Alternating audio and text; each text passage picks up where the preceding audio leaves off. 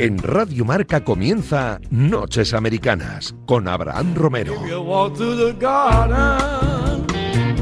You better watch your Madrugada del martes 26 de abril, bienvenidos a un nuevo vuelo transoceánico en los estudios centrales de la radio del deporte. Como siempre, NBA y un poquito de NFL, playoffs, camino de conocer al campeón de la temporada 2021-2022, lo analizaremos todo por aquí y hay que hablar un poquito del draft de la NFL que comienza este, a finales de esta semana. Estarán por aquí Guille del Palacio, Guille García, Javi Rodríguez y Álvaro Rodríguez. Yo soy Abraham Romero, escuchan Radio Marca, comienza un nuevo Noches Americana.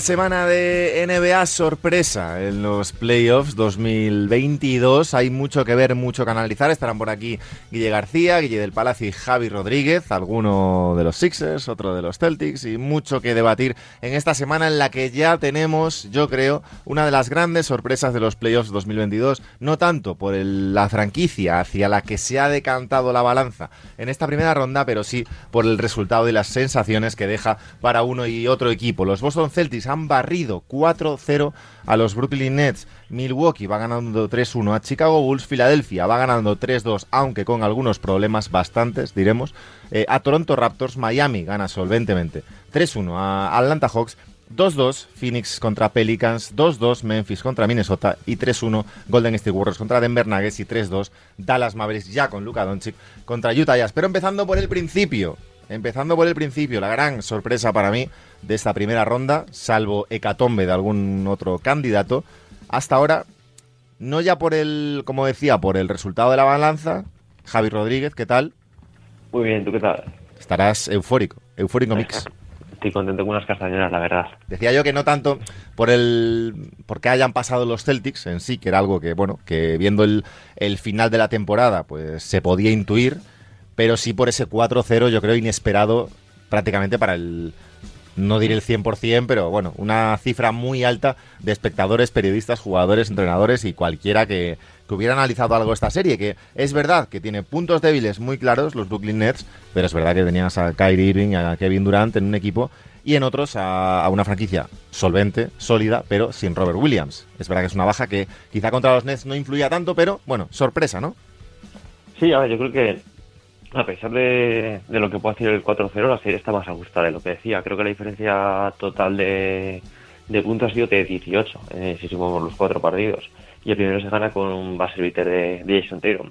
Así que sí, yo creo que no decidiría tanto como sorpresa por más o menos la dinámica que traen tanto Boston como, Brooklyn, pero sí quizás el resultado es lo más sorprendente de todo, pero un 4-0 creo que no, estaba no entraba dentro de los análisis de, de prácticamente nadie. Willy García, ¿qué pasa?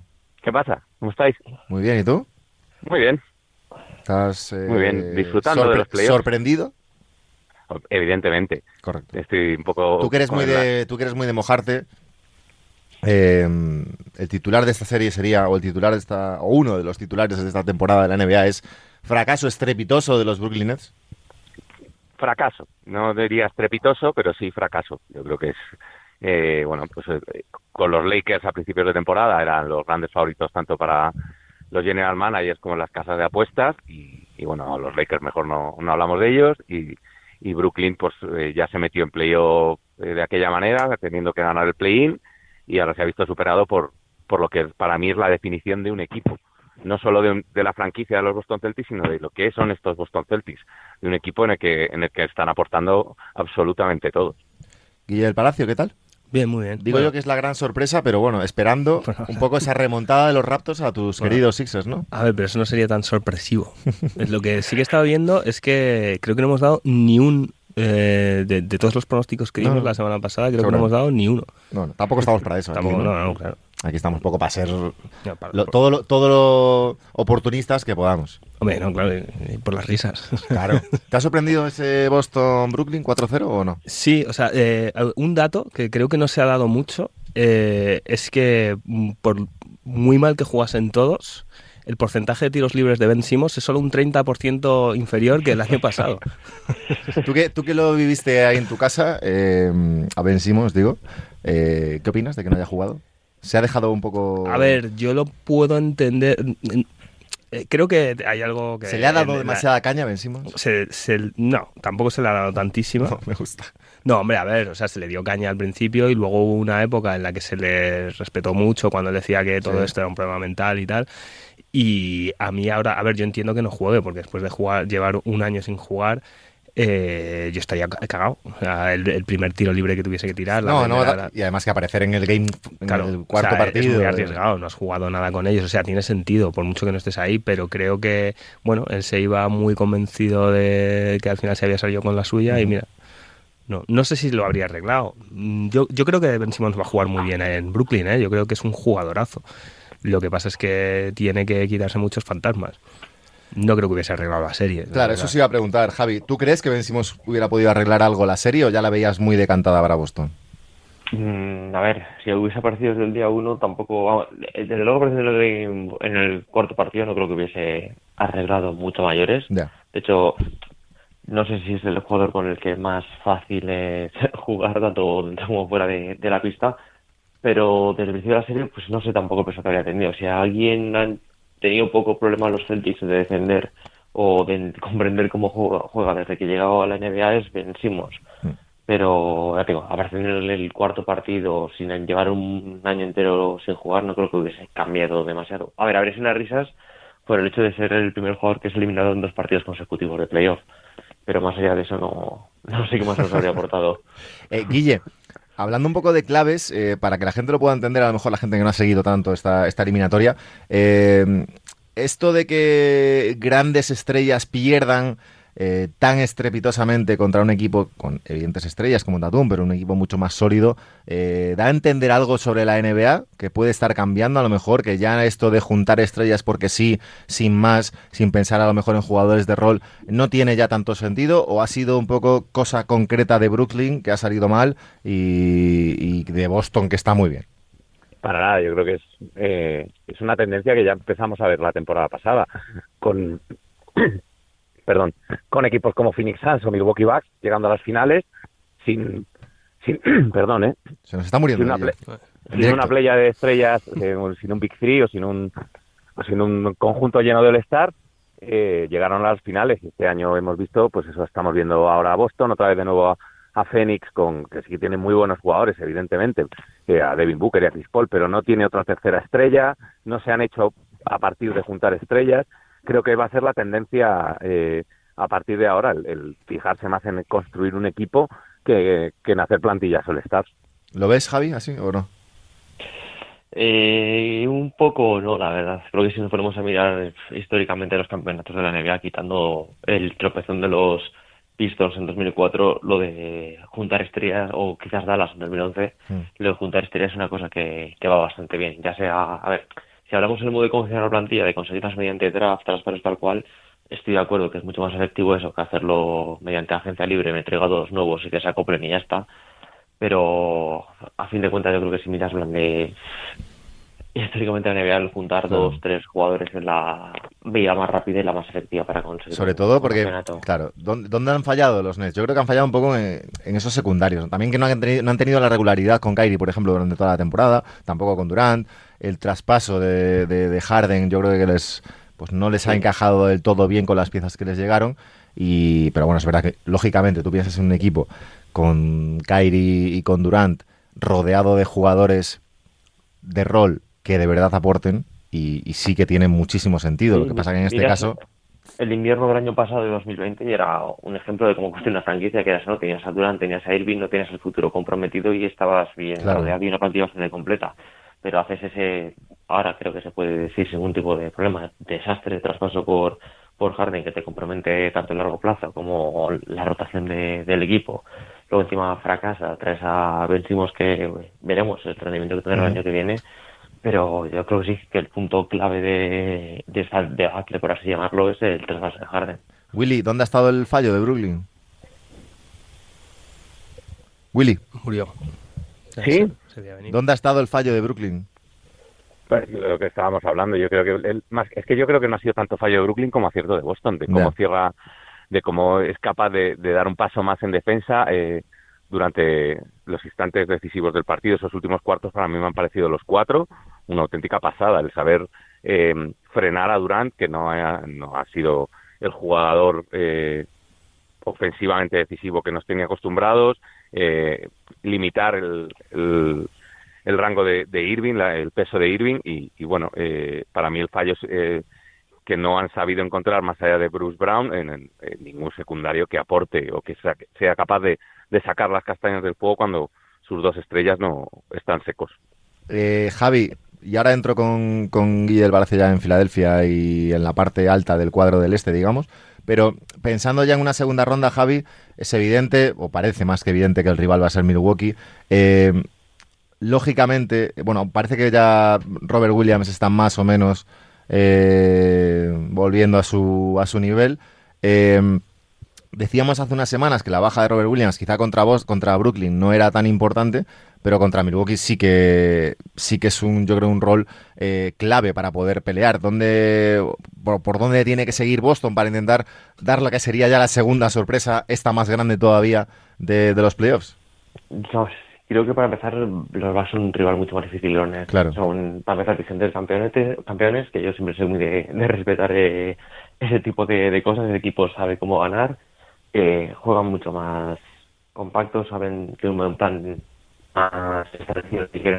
Las cosas adaptando, o hasta el año pasado no hemos visto ningún tipo de capacidad en ese en esa área y Giannis eh, yo creo que por las características físicas únicas que tiene Sí. va a ser más difícil defender que, que Durant también porque está mejor rodeado. Decía, creo que el otro día leíamos que cada vez que doblaban a un a, Giannis anotaba uno con 138 puntos los los Bucks. Eso con Durant no pasa aparte del mal rodeo que está por la capacidad que Claro. tienen los jugadores. Claro. Básicamente la, la mayor esperanza para Boston es que Middleton, que nos tiene como hijos, eh, no juegue hasta el sexto séptimo partido. Es que esa es verdad, la baja de Middleton sí que es clave para Milwaukee, eh, cuidado. Sí, sí, no iba contra, eh, la baja de Middleton para los Bucks es clave contra cualquier rival. Sí, pero ya sí, te digo, sí. a nosotros nos tiene hijos. Guille, ¿cómo lo ves tú este enfrentamiento teniendo en cuenta que Milwaukee puede pasar a 3-1 contra Chicago? Lo damos un poco por hecho. Eh, Willy, Willy.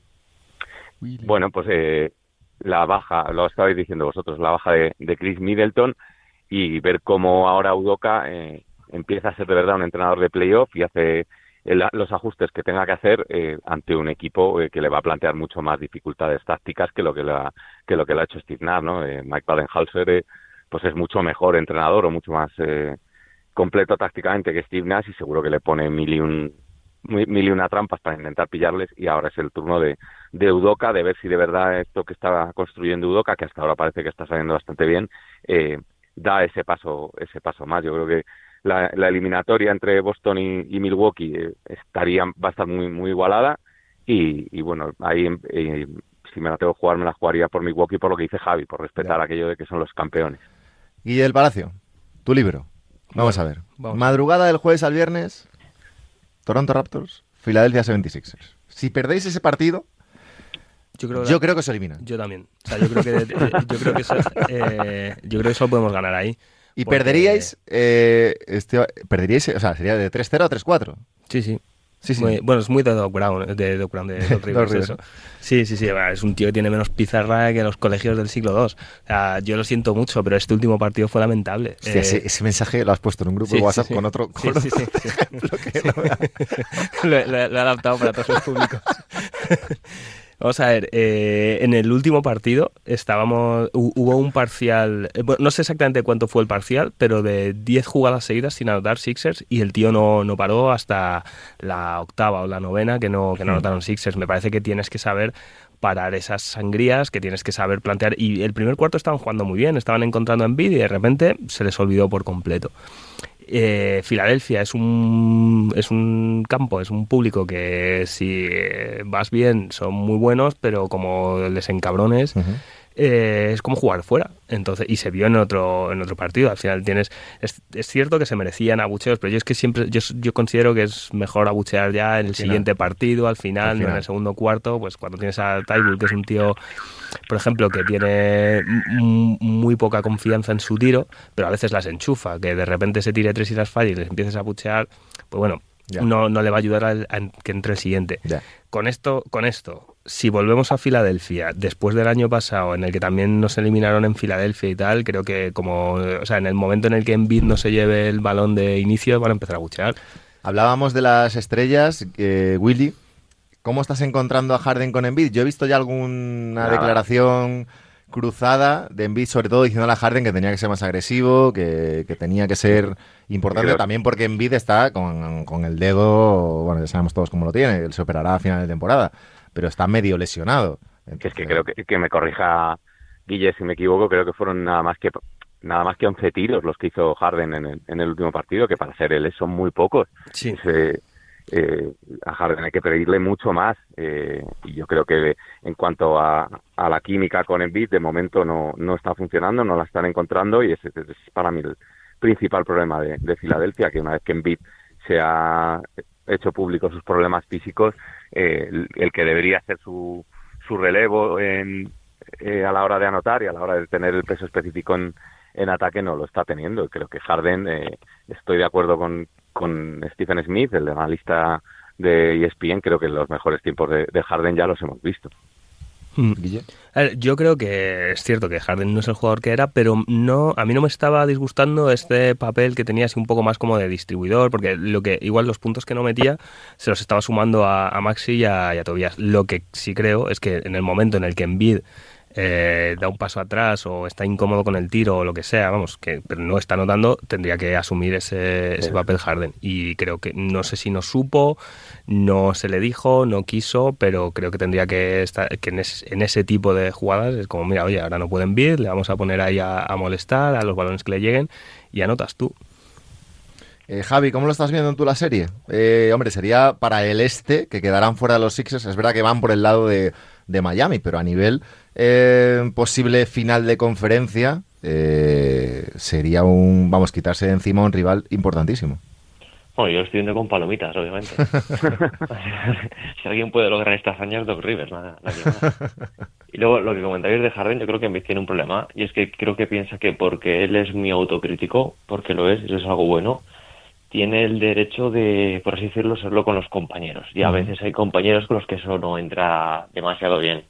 Ya con Ben Simmons, no sé si eso es parte de la culpa o no, pero obviamente creo que no nos pasa nada por decir que su relación era la mejor. Y Harden ya tuvo sus problemitas cuando Chris Paul llamaba la atención, con lo cual no sé a ver qué tal ha sentado esto a Harden.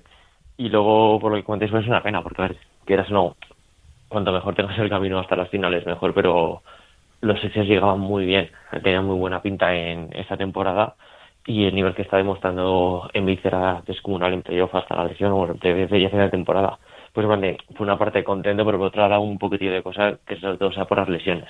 Porque si me dices que implota el vestuario o que Doug Rivers hace la suya, bueno, creo que ver a Philadelphia en esta, en esta situación, que yo creo que es básicamente por los problemas que tiene que puede tener en Bid, da un poco de, de lástima. Y luego, Guille, Willy, perdón, eh, gestión buena y gestión interesante para el futuro, sobre todo para este verano, de Nick Nurse, pensando en que hay cierto interés de los Lakers también en su, en su contratación. Bueno, yo creo que descubrir eh, a Nurse ahora lo, tenemos ya más que más que estudiado, ¿no? Que es un, entrenador como la copa de un pino. Eh, un entrenador que fue capaz de hacer eh, campeón a los Toronto Raptors y que ha sido sobre todo para mí más mérito capaz de meter a estos Toronto Raptors. Claro, es que yo creo que, a ver, es que en los, Lakers, en los Raptors campeones claro, tenías un talento, evidentemente fue una sorpresa ese año, o bueno, sí, una sorpresa, pero claro, este año tiene muchísimo menos talento. Ya el hecho de meterles en playoffs ya fue eh, tremendo y estar así con Filadelfia, un equipo que tiene a Nvidia Harden, eh, más allá de más gente, pero sobre todo a Nvidia Harden, ser capaz de darle la vuelta a esto, por más que sea también por demérito de los Sixers, pero hay que dárselo también.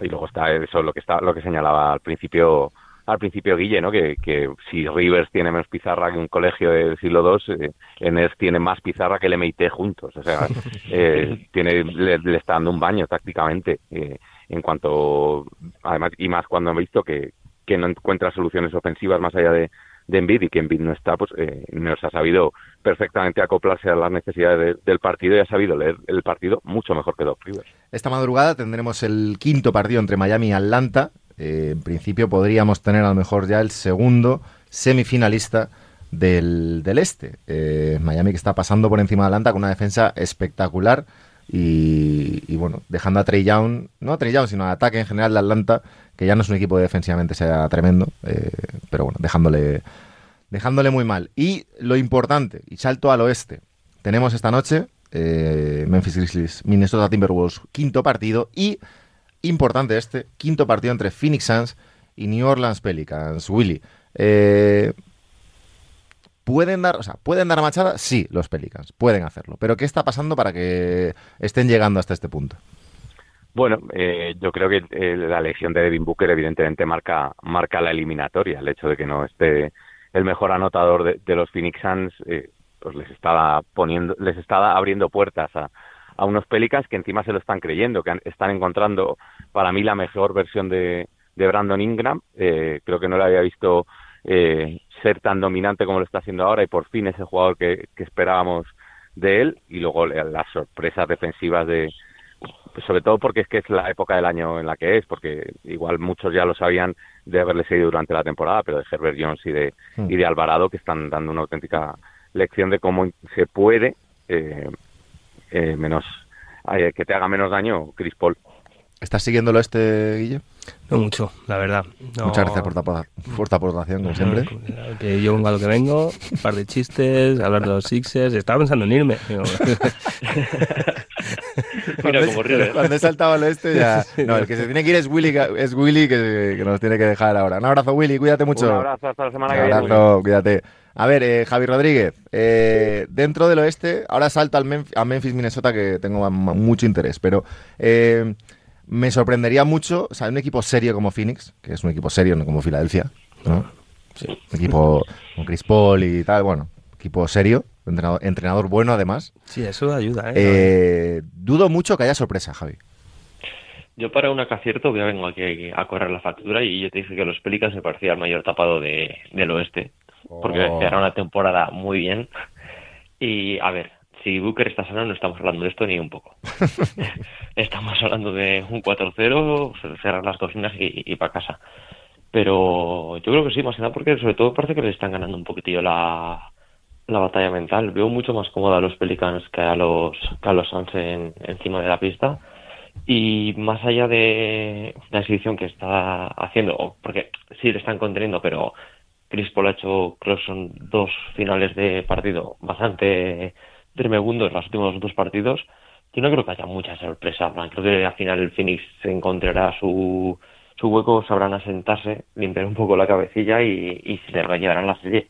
Pero en caso de que lo hagan los Pelicans, ya te digo, no tampoco más sorpresa porque todos los años salta una ala- alarma de estas de que un equipo así Sí. aguerrido se da la sorpresa y creo que puede ser sin ningún tipo de problema. Yo creo, creo que ha sido una primera ronda en general de, de ponernos un poco en la realidad en muchos sentidos, de darle un susto a alguna franquicia como Phoenix, pero por lo general ha sido de ponernos en, en la realidad de todas las franquicias. Es decir, el 3-1, por ejemplo, de Golden State a Denver es un golpe de realidad tremendo de lo buenos que son los, los Warriors cuando están medianamente bien. Claro, medianamente bien. Y lo, y lo dura que ha sido la liga regular para Jokic y para los Nuggets con las bajas. Eh, entonces, es un 3-1 real. Es un 3-1 muy real el que comentábamos de Miami con la- contra Atlanta, eh, potenciando las, las virtudes de los Heat y potenciando también las debilidades de los Hawks, las que sabíamos ya. Es decir, Miami defiende muy bien y Atlanta, cuando tiene una buena defensa adelante, todavía le cuesta mucho a ese ataque. Eh, el otro, en el último partido creo que se quedaron en 80 y 85, ciento y pico fue el resultado. Es decir, les dejaron en 85 un ataque con Trey Young, que es muy difícil ese tema. Entonces, eh, Dallas al final está demostrando que es los problemas de Utah, es decir, creo que son muchos golpes de realidad. No, hablábamos antes de lo de Filadelfia, eh, Guille, es lo mismo, es, el golpe de realidad de cuando tienes que competir. Es verdad que con el asterisco de Embiid poco, y el asterisco en Phoenix de, Devin Booker, yo por ejemplo creo que si Embiid estuviera al 100%, seguramente no sería un 3-2, podría estar ya la eliminatoria resuelta. Sí, bueno, por porque creo que le está mermando también física, defensivamente. Es decir, no, mete no mete la mano tanto como a lo mejor la metería en, otras situaciones, a lo mejor. Sí, o por lo menos que el, eh, si el último partido lo palmas, que no sea una imagen tan lamentable. Y entonces, bueno, y el, último, bueno, el último, el, otro del, oeste que me quedaba por comentar es el Memphis eh, Minnesota, precisamente hoy que le han dado a Jamorant el, el, jugador más mejorado. No está Mickey Murcia, al que le molestan mucho estos, estos premios. estoy con Mickey, ¿eh? Estos premios, yo, o sea, lo entiendo y no lo entiendo. Es decir, pues sí, Morant ha pasado de. Tenía los datos por aquí. Eh, bueno, eh, ha promediado 27, 5, 6,7. 5 rebotes, 6,7 asistencias, 27 con 4, con 4 puntos. Es decir, es una absoluta barbaridad. Pero claro, Morant el año pasado ya era muy bueno. Eh, por ejemplo, hablábamos aquí de John Murray, que era uno de los candidatos. 21-8-9, dos robos de balón, que es una absoluta barbaridad.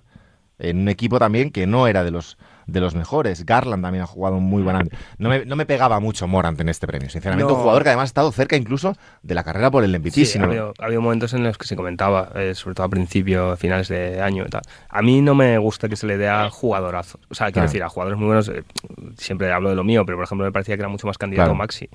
O sea, pero porque al final eh, creo que premias pues un jugador que igual era de rol o que mm. pasaba de, ser un año rookie a de repente ya convertirse en una estrella y tal. Y es que además yo creo que eh, intentas premiar la temporada del equipo en mm, general y repartir premios un poco a los mejores equipos de la, de la temporada. Pero, pero claro, es que Morant ha pasado. Cuidado, Javi, con el micro, que hay ahí un poquito de ruido. Eh, ha pasado Moran de 19,1 a 27,4. Es decir, es una barbaridad. lógicamente. De 4 rebotes a 5,7. De 7,4 asistencias ha bajado a 6,7. A nivel anotador, tremendo. Pero, por ejemplo, el, propio Morant, además, ha dejado el premio en la casa de Desmond Bain, hmm. que era otro de los candidatos también. Entonces, al final, bueno. Eh, Javi, ¿tú cómo lo ves? ¿Premio justo o se hubieras dado a otro? Yo creo que más que justo. Esta mañana estaba mirándolas, sobre todo, porque en las estadísticas base está muy. Estaba no muy claro, pero está bastante claro el salto que ha pegado. Pero primero las avanzadas, el más minus, eh, el más minus, el, el total del offensive y el defensive rating, y sobre todo el board y demás, y ha pegado un salto bastante considerable y, joder, está bien crecer, pero encima está creciendo a la par que el equipo y siendo cabeza de, de, del mismo. Con lo cual a mí no me molesta para nada este tipo de de premio para la verdad. Bueno, veremos qué pasa con tal. Eh, quinto partido entre ambos. Eh, veo a Minnesota con ganas de pelearlo. Creo que el techo de ambos equipos, el techo de ambos equipos puede ser bastante similar. Eh, pero para ello tienen que estar los, los Timberwolves muy muy bien, cosa que no han demostrado en los cuatro partidos de la serie. Creo que a poco que Memphis ha exprimido un poquito y ha subido alguna marcha, eh, lo tienen ahí. Sí que creo, y lo repito, que el techo de ambos equipos, el techo de sus jugadores, puede llegar a ser bastante similar. El último partido, partido igualado, 119-118 para, para Minnesota, 24 puntos de, Edwards, 33 de Towns jugando, jugando bastante bien y, y, Morant quedándose en 11, es decir, buena defensa a, a, Morant. Pero no sé cómo lo veis vosotros. Yo creo que el techo de ambos equipos es, es similar teniendo en cuenta que el nivel actual de ambos está mucho mejor Memphis que, Minnesota, Javi. Sí, estoy de acuerdo contigo. Quizás en talento son equipos muy, muy parejos. Quizás también en tiempo de maduración de, del proyecto, en cuanto a tiempo que llevan juntos eh, ambos equipos. Pero creo que mentalmente Memphis está 50 pasos por delante de, Minnesota. Sobre todo por la base de largos estrellas. Pero me fío más de ir a la guerra con Moran cualquier día de la semana que antes irme con, con Towns hay muchas veces como que como que parece que, que, que, estuviesen grabando como para una película, como que actúas un poquitillo de, de cara a la galería y se deja llevar demasiado. Sí, y yo creo que, de hecho, esa parte mental es la que va a decidir la eliminatoria. Tenemos el- esta, esta madrugada el quinto partido, que yo creo que se lo va a llevar Memphis. Eh, bueno, veremos, porque mucha gente escuchará esto el, el miércoles, cuando ya haya ganado Minnesota. Entonces, pero, pero yo creo que el- ese quinto... A ver, el quinto partido marca en general la mayoría de las eliminatorias, ¿eh? sobre todo las que van 3-2, evidentemente, si gana el que va 3 y pasa, pues evidentemente, pero ese quinto partido, por ejemplo, si ahora gana Toronto a Filadelfia, el que gane de, Memphis, Minnesota, eh, Dallas, por ejemplo, que era el siguiente que iba a hablar, ha ganado ese quinto partido, ya con Doncic jugando a nivel espectacular, le ha metido de casi 30 puntos a Utah, demostrando otra vez que Utah tiene los problemas que tienen en ataque, más allá de Donovan Mitchell nadie aparece. Y Doncic jugando a un nivel espectacular, ya superada la lesión. Candidato serio, yo creo, al oeste. Teniendo en cuenta también que en semifinales pues se encontrarían con Phoenix, en principio, salvo que los Pelicans de, Javi den la sorpresa. Pero candidato serio, creo, Dallas, de verdad, por el nivel que está mostrando, por lo que ha jugado sin Doncic y por lo que ha demostrado con Doncic cuando ha entrado en la eliminatoria, ganando de casi 30 a, a Utah. Eh, ¿Qué te parece la situación en Utah, Javi? Es fantástica, es un carnaval eso. Yo estoy contento porque eh, los Celtics ganan 4-0 a los Nets, pero pagaré dinero por vivir eso como aficionado en los Utah es que lo tienes todo en esa en esa franquicia. Nada, estamos viendo el desmoronamiento de, el desmoronamiento de un equipo en directo y eso siempre es es bonito. Luego lo que comentas de, de Dallas como favoritos, todo lo que has dicho tiene razón. En plan, de, el equipo eso estuvo muy bien sin, Sí. sin Doncic. eh, han, tras su vuelta, evidentemente. Cuando favoritos, eh, aquí hay un favorito claro para Sí, mí que es Phoenix, ¿eh? pero Sí, no, para mí es Golden State, pero sí. Hmm. Y, ah, bueno, lo que decías, que están bien sin él, cuando él ha llegado, obviamente, es Doncic, el nivel que ha demostrado es el, el que tiene, pero sí que les veo alguna, alguna flaqueza que creo que van a tener suerte que si no vuelve Booker, en caso de que pase Suns, que parece lo, lo obvio, lo pueden explotar más que, por ejemplo, si, si pillan contra, contra los Pelicans. Creo que por matchup les pilla peor enfrentamiento contra Pelicans de lo que vaya a ser contra, ¿Ah, sí? contra O sea, ¿tú crees que a Dallas le viene peor Pelicans que Phoenix Suns? Eh, que uno son sin Booker, Ah, bueno, sin Booker, claro. claro. Bueno, Claro, porque ahí te centras en, en Paul y en, y en Ayton. Exacto. Pero es verdad que Ayton, claro, ¿contra quién? po- Porque los Pelicans sí que tienen más interiores que Dallas. Siempre le veo un poco falto de interiores potentes. Más allá de Powell y tal. Como tienen a Boban. Bueno, ya, pero... Es que me encanta. No, o sea, no, no me encanta como persona y como actor eh, que se pelea con John Wick en la, en la tercera, creo que es. Pero Gran, apor- gran aportación. Cuando pasamos al oeste llega el mejor Guille del Palacio posible. No, a ver, o sea, el, el oeste se caracteriza por estar al otro lado de, de lo que es Estados Unidos. Tiene la costa da al Pacífico en lugar Sí. del Atlántico. Son como Es un, buen, es un dato importante este, Sí, sí, el sí, tema sí, del sí. Pacífico. Sí, Si ojo. miras el Mississippi desde la otra orilla, Sí. Eso, eso también muy, muy, muy relevante. Tenemos que empezar a hablar de que el Pacífico es peor que el Atlántico. ¿eh? En general, como océano. a lo mires por donde lo mires. Bueno, pero eso lo dices porque tú eres... No, no, no. Y porque, vamos, tiene muchísimo más que ofrecer el Atlántico que el Pacífico, pero es un debate para otro día, yo creo, ¿eh? Pero Vale, vamos. vale. Bueno, a ver, con ¿Qué la tiene- cadena- qué con tiene la el cadena Pacífico? perpetua, ¿dónde van? ¿Al Pacífico o al Atlántico? Que sí, pero ¿qué tiene. ¿qué tiene el Pacífico? Vamos a ver. El Caribe. Caribe gallego, hombre. El Atlántico.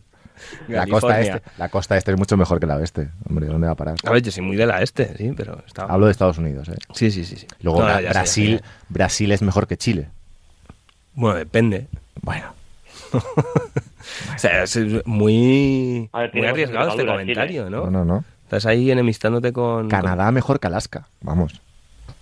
Con- Bueno, eso sí. Ah, no te lo compro ningún día a la semana. ¿No? Sí, hombre, Canadá... Además tienes un dato fundamental. República Dominicana el- mejor que México. Es que El me estoy Pacífico, saliendo. baña, el Pacífico baña a Rusia y el Atlántico no. Espera, que ha llegado. ha llegado el stalinista. no, no, no. Mucho mejor.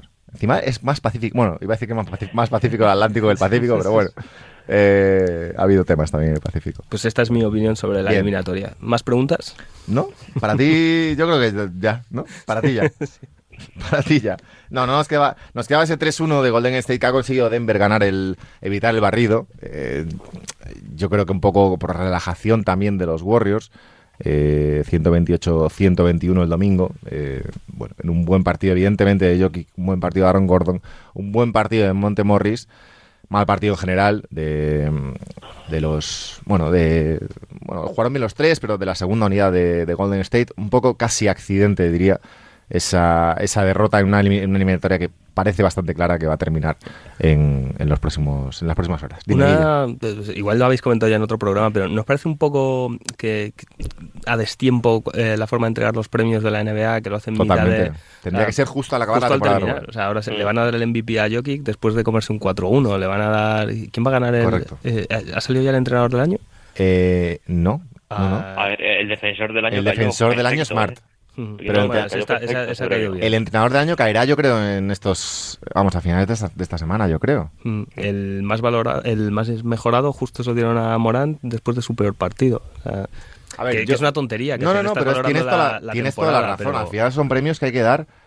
Eh, no, se lo dieron a Monty Williams, ¿qué coño? ¿No? Ah, no.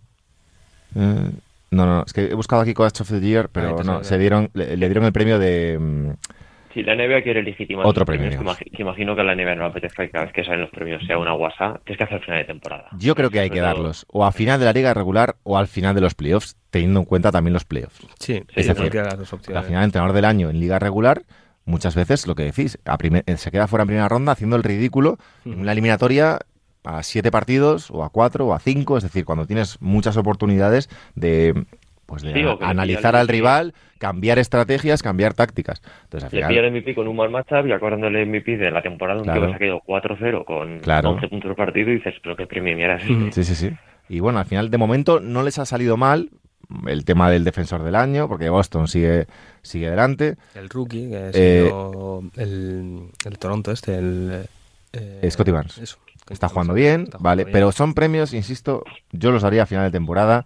Eh, das un MVP de la temporada en general, das si quieres un MVP, un MVP de las finales. No son, yo creo que no son, eh, mm, no sé, no sé, lo diré. No, Incompatibles. eh, joder, que bien está siempre.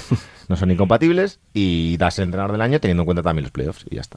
Mm, sí. Pero bueno, veremos qué dan en los próximos días. Queda entrenador del año, queda eh, el MVP y ya está, si no me equivoco. Bueno, ejecutivo, Los- ejecutivo del año y todo eso. Los quintetos también los tendrán que dar, ¿no? Sí, los quintetos también. Y claro, es que esa es otra. Metes ahora a los quintetos a mejor a jugadores que se van a quedar fuera en primera ronda. Mm. Pero bueno, cosas que pasan. Guille del Palacio, un placer como siempre. Arroba uno no sé cuánto.